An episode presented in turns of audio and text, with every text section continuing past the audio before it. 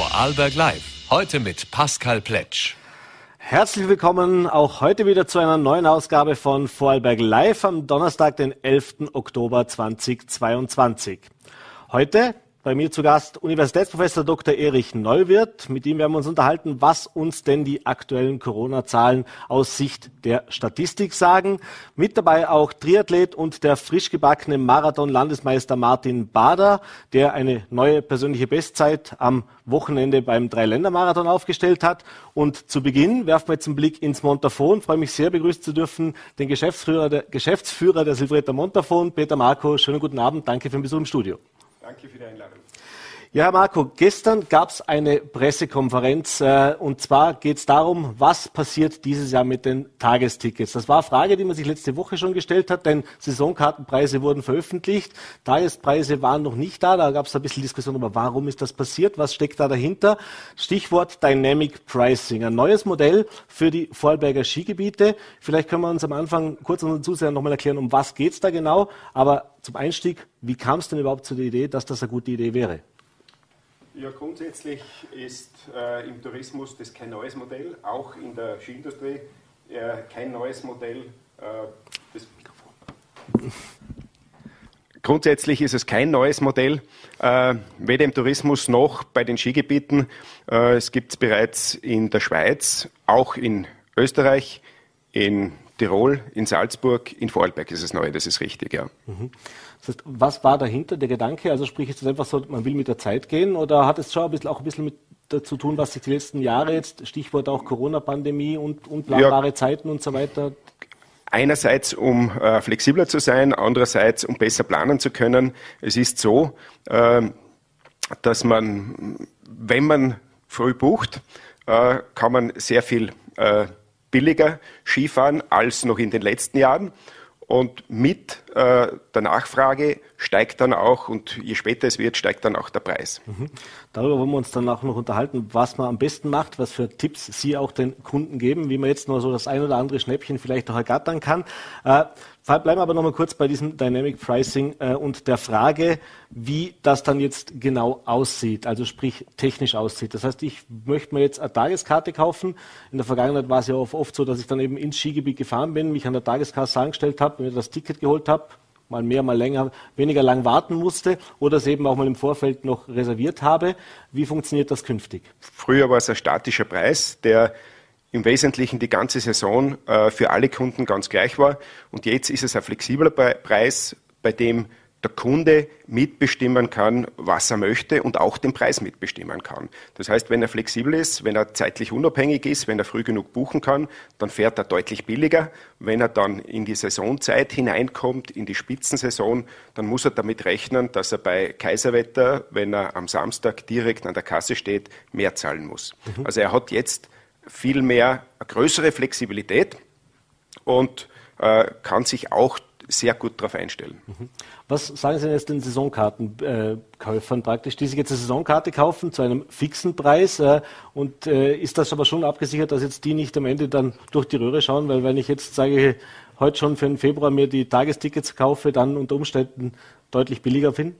Ja, grundsätzlich ist es so, dass äh, der Saisonkarten- und Jahreskartenkäufer immer am besten dran ist. Also wir sprechen ja hier äh, die Zuhörer, Zuseher sind ja im Wesentlichen aus dem Ländle, aus Vorarlberg. Da haben wir sehr, sehr viele Saison- und Jahreskartenfahrer.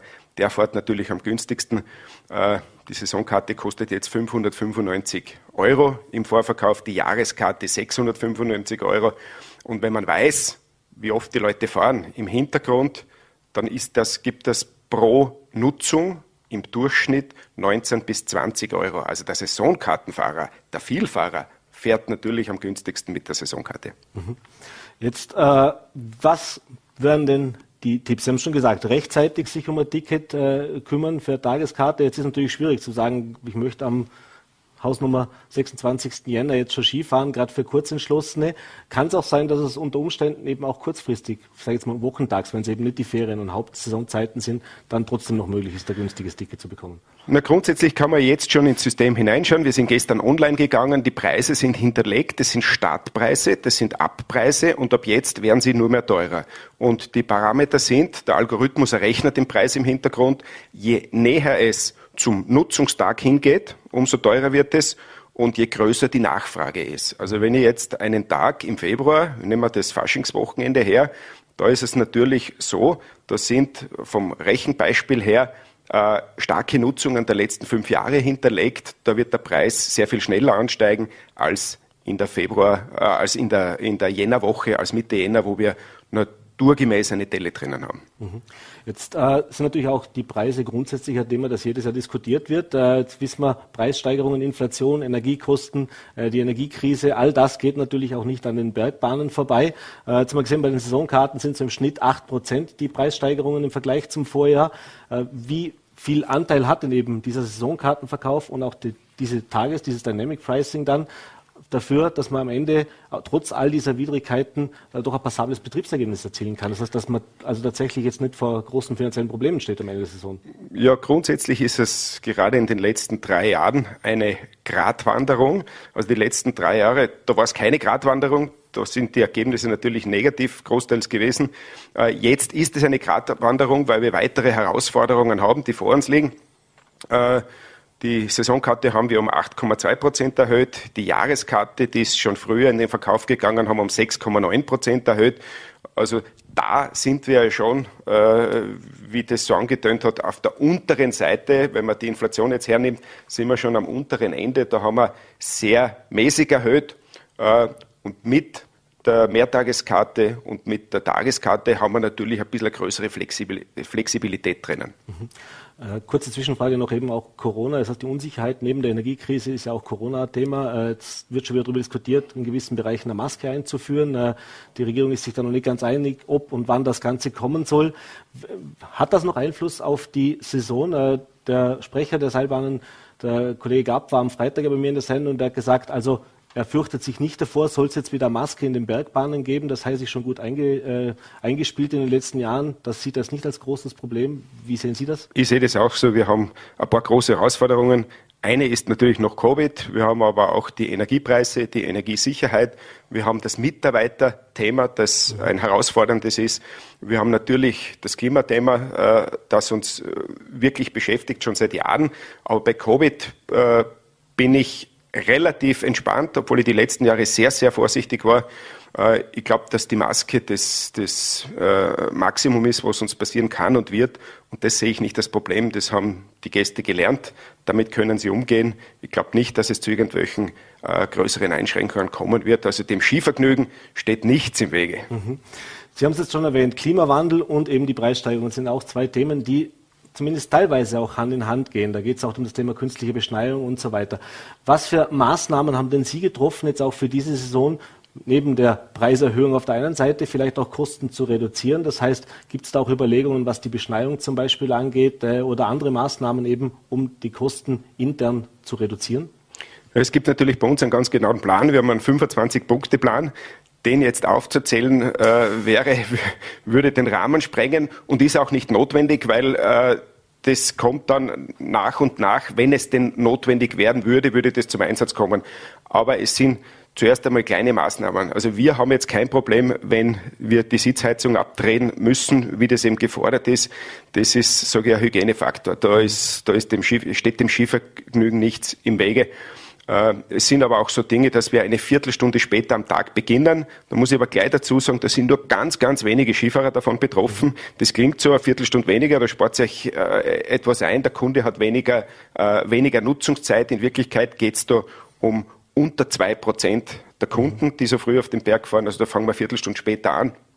Und verschiedene Maßnahmen, auch beim Beschneiden, werden wir alle Register ziehen. Da werden wir immer besser, dass wir entsprechend mit unserer Schneehöhenmessung ganz genau wissen und sehen, wie viel Zentimeter unter der Pistenraupe sind, dass wir ja nicht zu viel Schnee, dass wir genau so viel Schnee produzieren äh, wie notwendig und dass wir auf diese Weise auch äh, Kosten einsparen. Mhm.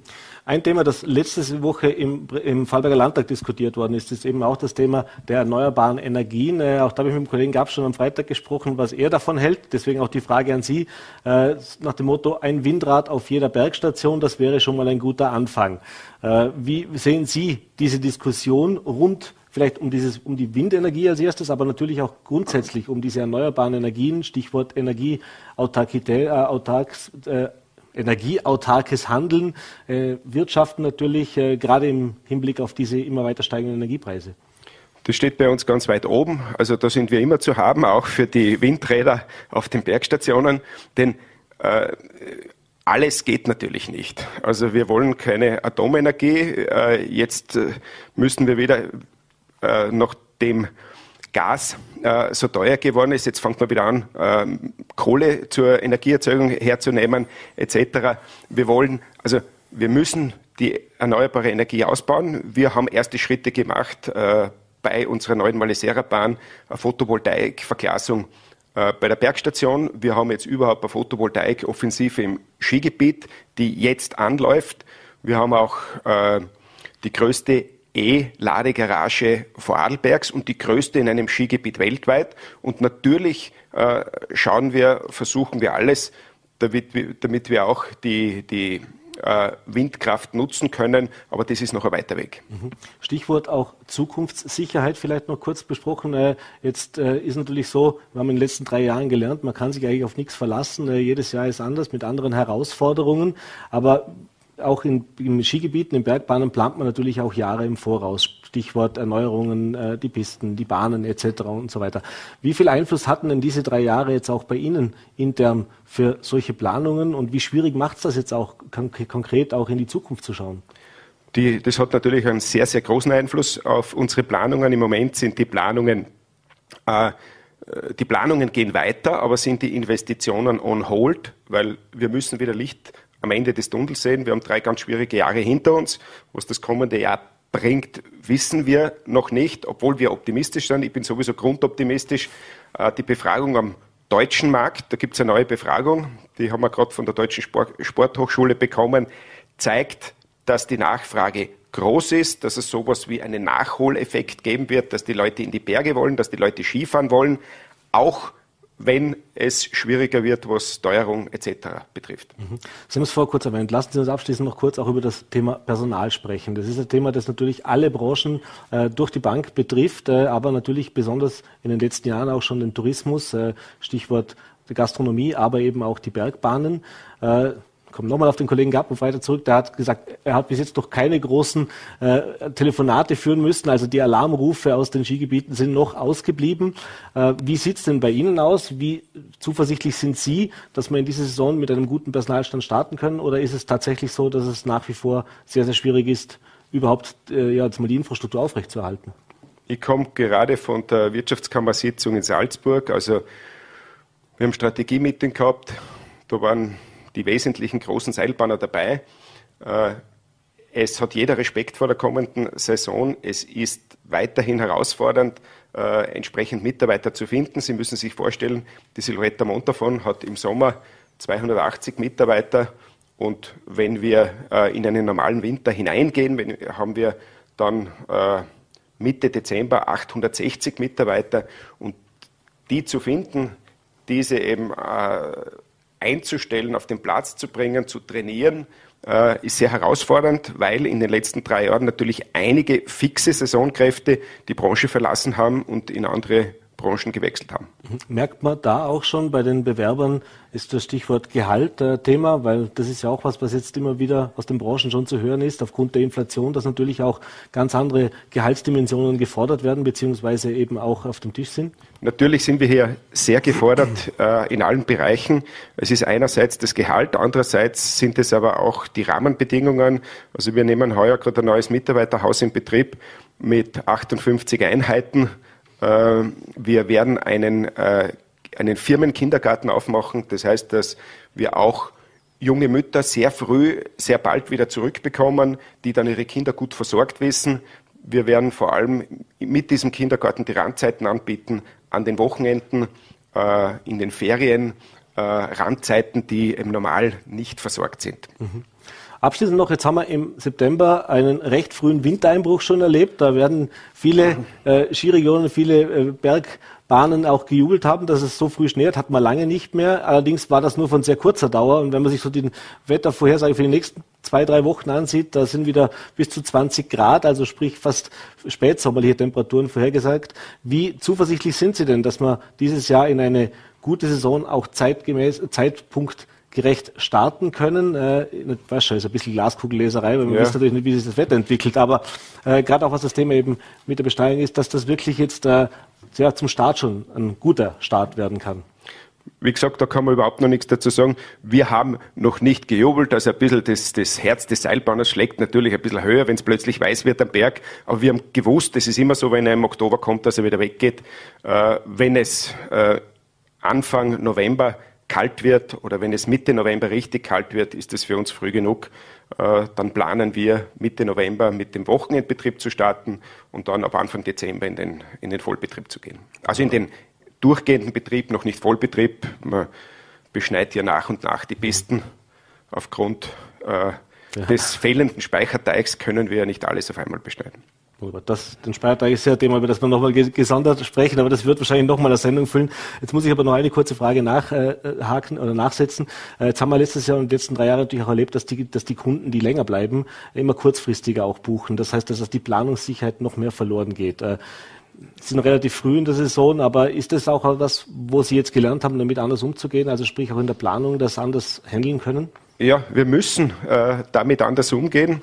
Äh, ich kann nur sagen, wir haben auch zwei Hotels dabei von, den Hot äh, von der Hotelseite her und ich habe einen Rundruf gemacht die letzte Woche, weil wir Aufsichtsratssitzung diese Woche haben, äh, ist die Buchungslage gut äh, bis über Silvester und dann auch äh, im Februar. Das gibt uns Hoffnung und sonst kann ich sagen, ist auch dieses Dynamic Pricing mhm. eine Hilfe in der Steuerung unseres Angebotes, in der Steuerung unserer Mitarbeiter, weil wir schon früher wissen, wie viele Leute kommen, wie hoch die Nachfrage ist. Und das gibt auch einen gewissen Qualitätsschub. Also wenn ich früh weiß, wie viele Mitarbeiter ich brauche, wenn ich früh weiß, wie viele Angebote ich vorhalten muss, dann tut das der Qualität gut. Und für die Qualität ist es auch gut, Stichwort Dynamic Pricing, wenn wir ein bisschen eine Spitzenklettung zusammenbringen, wenn, wenn wir in der Spitze vielleicht nicht ganz so viele haben und eine bessere Saisonauslastung zusammenbringen, eine bessere Wochenauslastung zusammenbringen. Also es hat viele Vorteile auf beiden Seiten für uns und für den Kunden, für den Gast. Peter Marco, ich bedanke mich für den Besuch im Studio, wünsche einen erfolgreichen und vor allem ja, möglichst krisenarmen Winter in allen Bereichen. Vielen Dank für den Besuch im Studio. Danke, danke.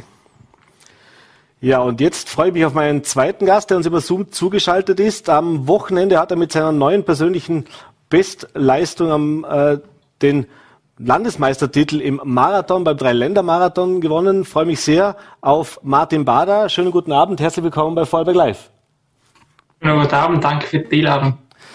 Ja, 2,31,53 und am Ende auch mit Krämpfen ins Ziel, aber nichtsdestotrotz, ich habe geschaut, 2016 äh, noch 16 Minuten langsamer unterwegs gewesen, wobei langsamer in diesem Bereich für, von einem Amateurläufer wie mir äh, schon sehr mutige Aussage ist. Äh, das war ja auch schon schnell genug.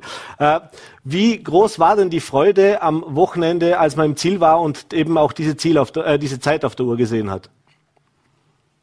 Ja, die Freude ist immer groß, wenn es äh, am Marathon halbwegs gut läuft. Ähm, ja, jeder, der es selber macht, weiß, es kann ja relativ viel auf der Strecke passieren und ja, 2,30 schon relativ lang und von dem her, ja, ich war glücklich, dass eigentlich alles so relativ reibungslos geklappt hat.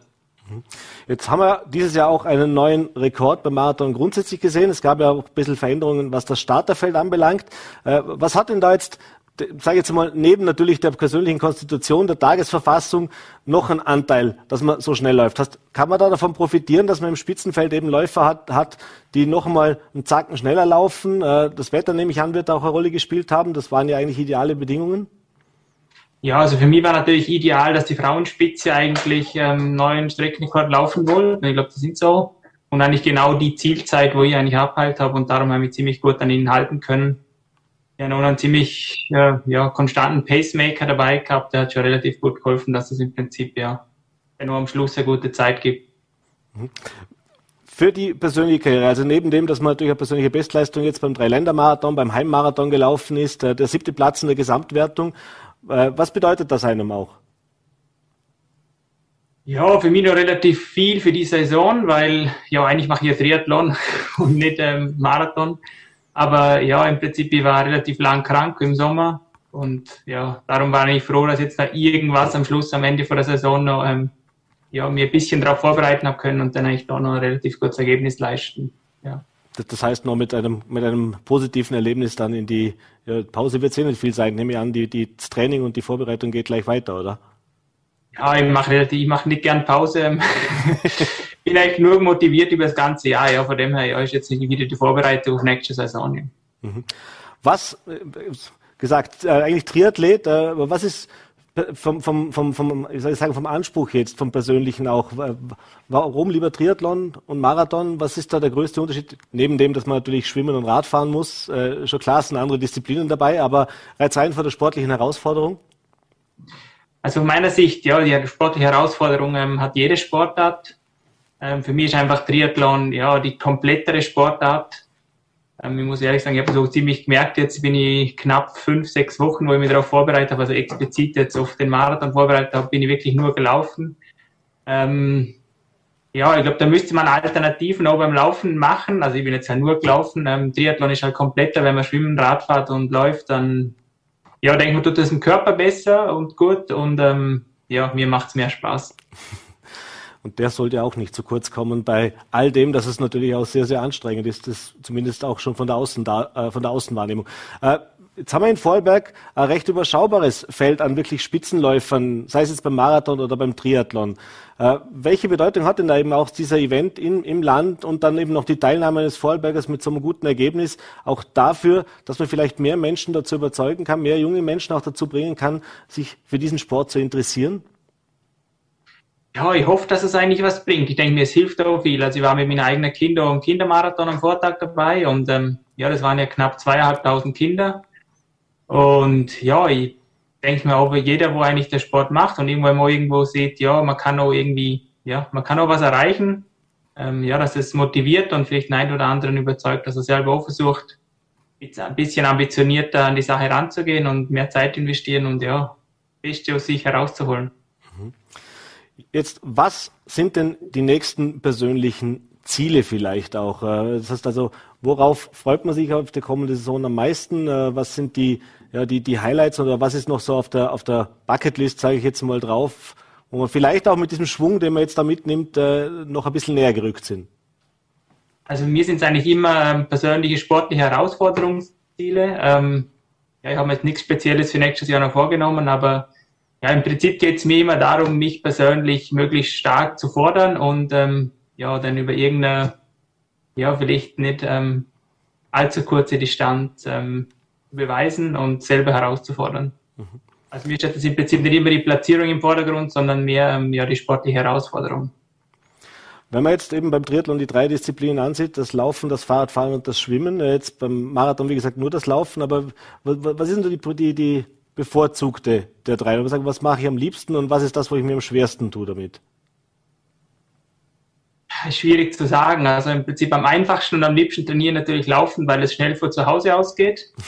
ähm, Schwimmen ist halt immer mit Aufwand verbunden. Man muss erstmal ins Hallenbad, man muss sich duschen, man muss äh, ja, sich umziehen. Da ist immer ziemlich viel äh, Zeit, wo drauf geht. Und von dem her ja, ich kann zum Glück gut schwimmen, muss nicht allzu viel machen dort und darum äh, liegt man mit dir dann relativ gut, weil dann eigentlich Fokus auf Schwimmen, äh, auf Radfahren und Laufen legen kann und die zwei Sportarten trainiere ich eigentlich auch am liebsten, ja. Mhm. Wie denn auch mit der Unterstützung aus? Neben der vielen Zeit, die es natürlich braucht, ist das natürlich auch äh, eine finanzielle Frage, wenn man in verschiedensten Bewerben teilnehmen muss. Das Equipment muss natürlich auch bis zu einem gewissen Punkt stimmen. Äh, wie sieht es da in Vorarlberg aus? Äh, ist man da gut aufgestellt? Ja, ich denke vor allem über ähm, das Olympiazentrum, wenn man im Prinzip äh, Olympisch Triathlon macht oder andere olympische Sportarten, ist man sehr gut äh, unterstützt. Ähm, ich denke mal, es gibt, glaube fast kein anderes Land oder sogar Bundesland, wo im Prinzip so eine tolle Unterstützung hat wie bei uns. Also was ich im Prinzip so vor anderen höre. Ähm, ja, von dem kann man sehr profitieren. Und ich meine, ähm, ja, also man macht ja eigentlich der Sport nicht äh, zum groß verdienen, sondern im Prinzip um seine persönlichen äh, Träume und Ziele zu verwirklichen und ähm, da hat man wirklich eine gute Unterstützung. Das freut mich zu hören. An dieser Stelle in dem Fall nochmal herzliche Gratulation zu der Leistung vom Wochenende. Jetzt vor allem natürlich ein bisschen Erholung und dann auch gute Vorbereitung und vor allem gesund bleiben und verletzungsfrei da durchkommen. Bedanke mich für den Besuch im Studio. Martin Bader, alles Gute. Danke, gleichfalls. Und damit kommen wir zu unserem dritten Gast heute Abend. Professor Dr. Erich Neuwirth beschäftigt sich seit mittlerweile ja über drei Jahren mit den Zahlen rund um Corona. Er hat das, glaube ich, ausführlichste auf seinem Blog, die ausführlichsten Zahlen rund um Inzidenzen, Impfstatistiken, äh, die, die Infektionskurven und, und, und. Und mit ihm habe ich mich im Vorfeld des Senders, das, das Gespräch mussten wir aus Termingründen leider aufzeichnen, äh, unterhalten, wie denn er die aktuellen Corona-Zahlen einschätzt, was er auch uns aus Wien berichten kann, wo er selbst mit in der Expertenkommission sitzt. Also sprich, was macht Wien anders als das Land zum Beispiel und auch, äh, was er zu den nun immer, immer lauter werdenden Rufen nach einer neuen Maskenpflicht sagt. Äh, ja, wie gesagt, im Vorfeld aufgezeichnet und das sehen wir uns jetzt gemeinsam an. Ja, herzlich willkommen, Professor Dr. Erich Neuwirth. Vielen Dank für einmal mehr den Besuch bei uns im Studio.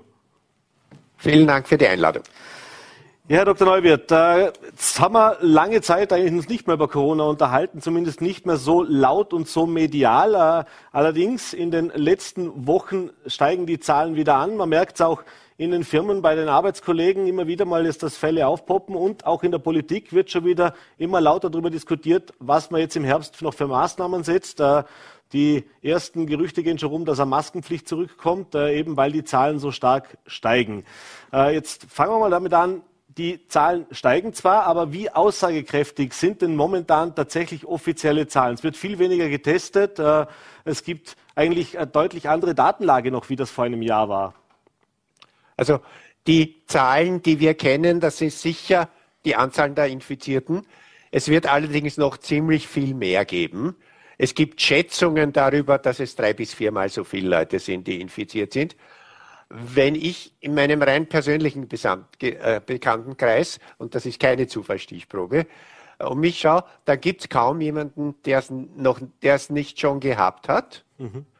Insbesondere auch Leute, die die ganze Zeit sehr, sehr vorsichtig waren. Mhm. Das heißt, aber ja, bitte? Die Testsituation ändert sich jedenfalls von Tag zu Tag nicht sehr. Und insofern kann man, ob es rauf oder runter geht, schon aufgrund der aktuellen Werte beurteilen. Und das sind heute die ersten, also gestern und heute das erste Mal, wo es gleich geblieben oder dann sogar runtergegangen ist. Genau, das wollen wir uns jetzt vielleicht kurz ansehen. Wir haben da, Sie haben da uns eine Grafik vorbereitet, äh, jetzt haben wir sie eingeblendet.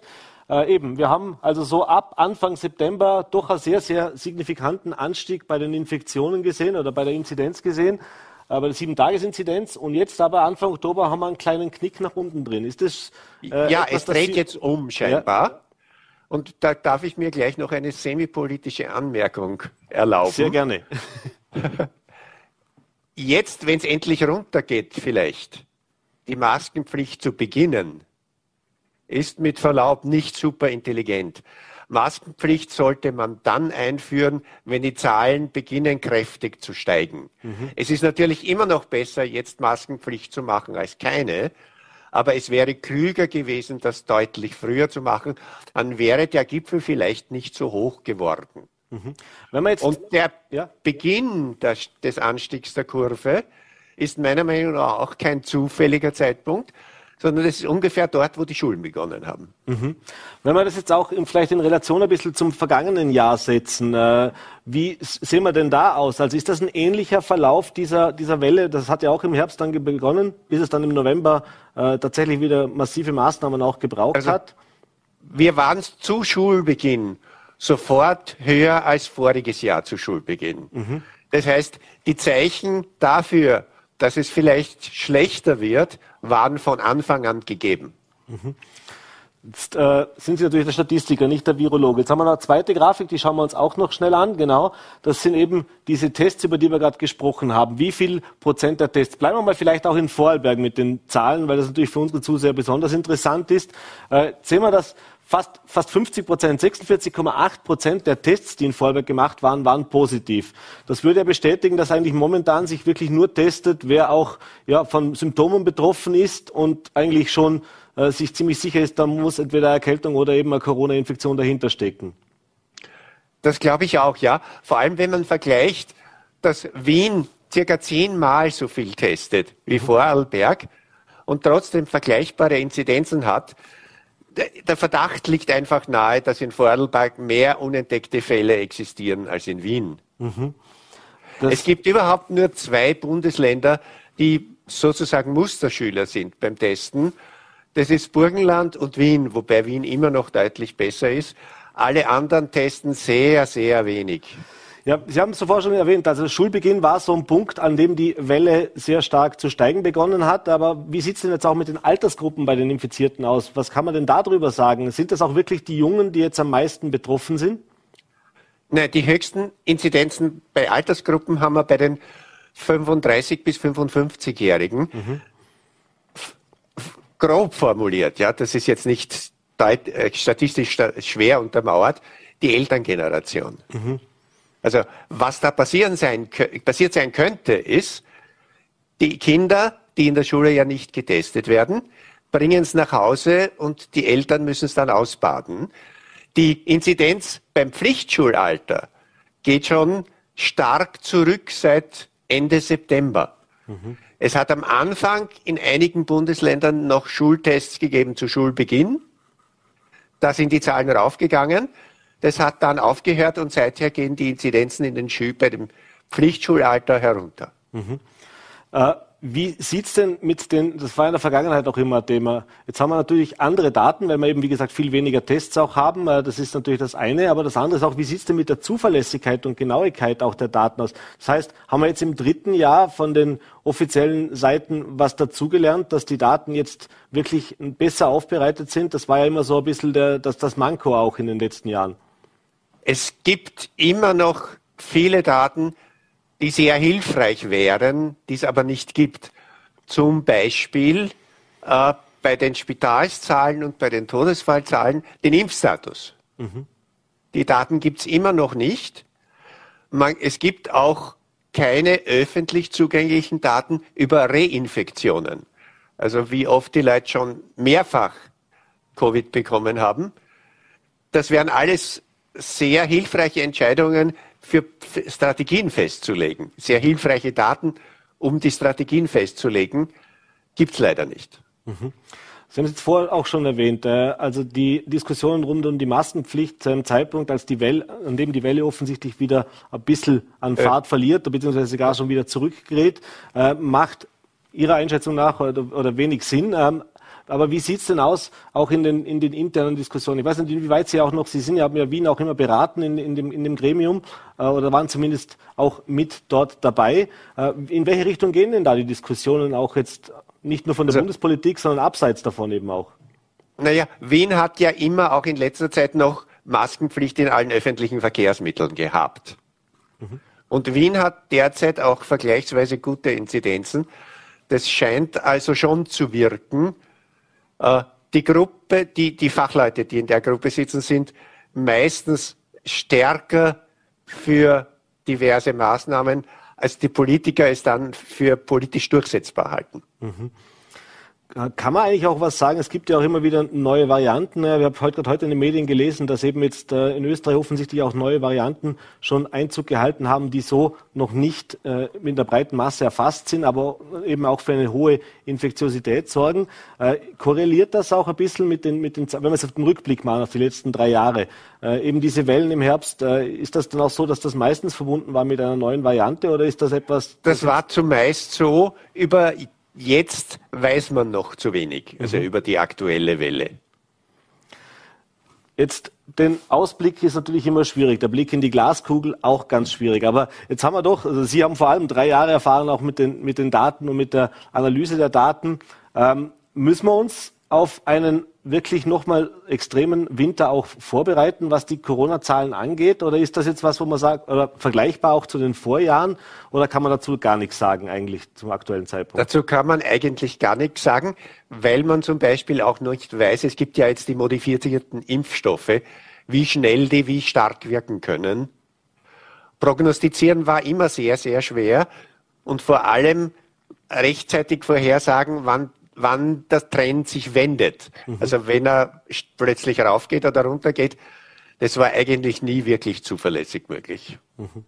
Das heißt, wir abwarten und Tee trinken ist ja. wahrscheinlich das Beste und eben auch rechtzeitig reagieren. Wenn ich Ihren Appell auch mitnehmen darf, dass man frühzeitig erkennt, wann so eine Welle beginnt. Äh, auch der Appell habe ich vernommen, äh, an den Daten gibt es nach wie vor Verbesserungsbedarf. Äh, vielleicht mhm. schaffen wir es ja in diesem Winter, dass dann mal gesammelt die Daten noch besser verfügbar werden. Äh, Ihnen auf jeden Fall an dieser Stelle vielen Dank, dass Sie sich die Zeit genommen haben, dass Sie sich auch immer wieder die Zeit nehmen, ja diese Statistiken täglich sehr, sehr ausführlich und sehr, sehr detailliert auch aufzuschlüsseln. Kann man bei Ihnen alles im Detail nachlesen, wirklich jeden Tag, kann ich nur empfehlen.